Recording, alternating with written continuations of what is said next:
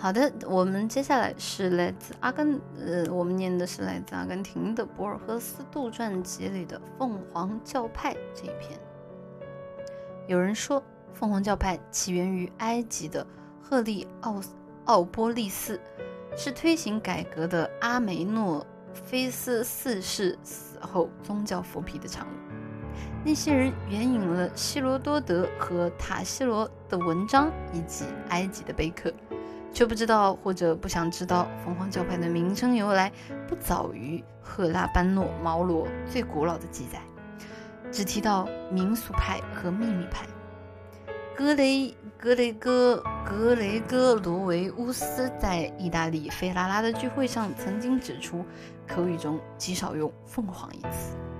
我在日内瓦同手艺人打交道，问他们是不是凤凰教派，他们不懂我的意思。但随即承认自己是秘密派。假如我没有记错的话，佛教教徒中也有类似情况。世人对他们的称呼同他他们自己的称呼并不一样。米克洛西奇在一篇著名的文章里把凤凰教徒和吉普赛人相提并论。智利和匈牙利有吉普赛人，也有凤凰教徒。除了这一点以外，两者没有什么相同之处。吉普赛人都是马贩子、补锅匠、铁匠和算命看相的。凤凰教徒往往自在地从事自由职业。吉普赛人组成容貌体型相似的人群，用的或者曾经用的是一种秘密的语言。凤凰教徒们和别人混居在一起，他们没有受过迫害，便是证明。吉普赛人生活丰富多彩，给了蹩脚诗人以创作灵感。凤凰教徒们却同传奇、绘画、舞蹈无缘。马丁贝。马丁·布贝尔声称犹太人基本都是伤感的，凤凰教徒却不以为然，有的甚至厌恶伤感。这一众所众所周知的事实，足以驳斥一般人认为凤凰教是以色列的一个分支的错误看法。人们通常是这样推断的：乌美尔乌尔乌尔曼相当敏感，他是犹太人，经常在布拉格犹太区的凤凰教徒们接触。沃尔曼感到的亲和力，就是事实证明。说句心里话，我并不能推同意那种推断。在犹太环境中的凤凰教徒和犹太人何其相似，这一点并不能证明什么。无可否认的是，正如利兹赫兹利特笔下的人情练达的莎士比亚，他们和世界上所有的人相似。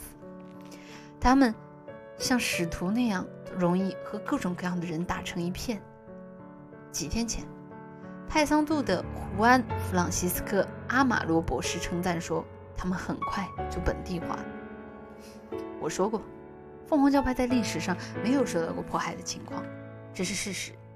但是，既然任何人群中都有支持凤凰教派的人，这些人遭受过的迫害或是苦难，或者对别人施加过的灾难或是苦难，也是不争的事实。在西方的战争和亚洲早期的战争中，他们在不同的阵营里长期付出了鲜血。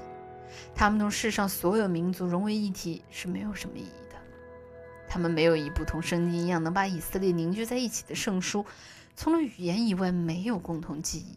他们分散在世界各个肤色和相貌各个不同，把他们团结在一起，直到时间终结的唯有一件东西——秘密。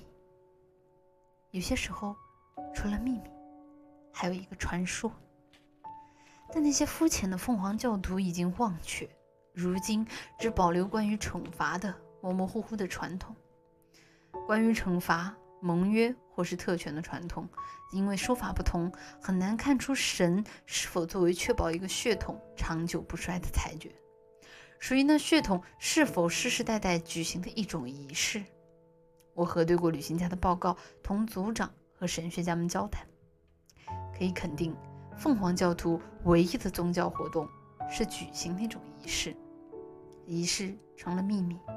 我先前说过，秘密是世代相传的，但习俗却不要求由母亲授予子女，也不由教士传授。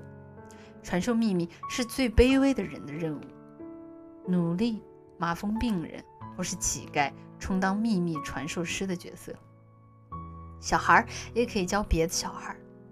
仪式本身不足为道，很快就能完成，不需详细说明。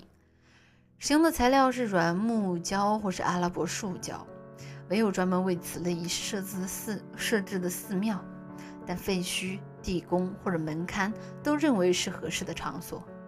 那个秘密是神圣的，然而有点可笑的是，举办仪式时要避人耳目，信徒们从不谈论。仪式没有文雅的名称，但大家明白，随便什么话都可以代表，或者说不可避免的都可以涉及。因此，我在谈话时不留心说了什么，教徒们往往会尴尬地掩口而笑，因为他们认为我触及了那个秘密。日耳曼文学中有凤凰教徒写的诗，从表面上看，主题是海洋或是傍晚。其实，我听说这是那个秘密的象征。李康热在他的术语词典里收集了一条经外的箴言：“地球乃是禁忌的镜子。”某些教徒出于对神圣的恐惧，不敢举行那种再简单不过的仪式，他们遭到别人蔑视，更蔑视自己。相反的是，一些故意拒绝习俗、同神取得直接交流的人却很有名声。他们在礼拜仪式中用塑像来表达这种沟通。因此，约翰写道：“天庭上下都应知道，神同软木与烂泥一样，令人愉悦。”我在三大洲有不少信奉凤凰教的朋友，我发现他们最初觉得那个秘密无聊、庸俗、令人痛心。他们不愿意承认他们的父辈竟会干这种无聊的事。但奇怪的是，长久以来，那个秘密并没有失传。尽管世界风云变幻、战争仍平，人们流离失所，可那个秘密依然不可思议地传到了所有信徒。有些人甚至毫不犹豫地声称，那秘密已经成为本能。这一篇其实是很有意思的内容啊！这个秘密到底是什么呢？博尔赫斯在这部作品里并没有直接的表露啊，有很多种解答。然后大家是对这一篇具体的就是内容感兴趣的话，也可以自己搜来看一看。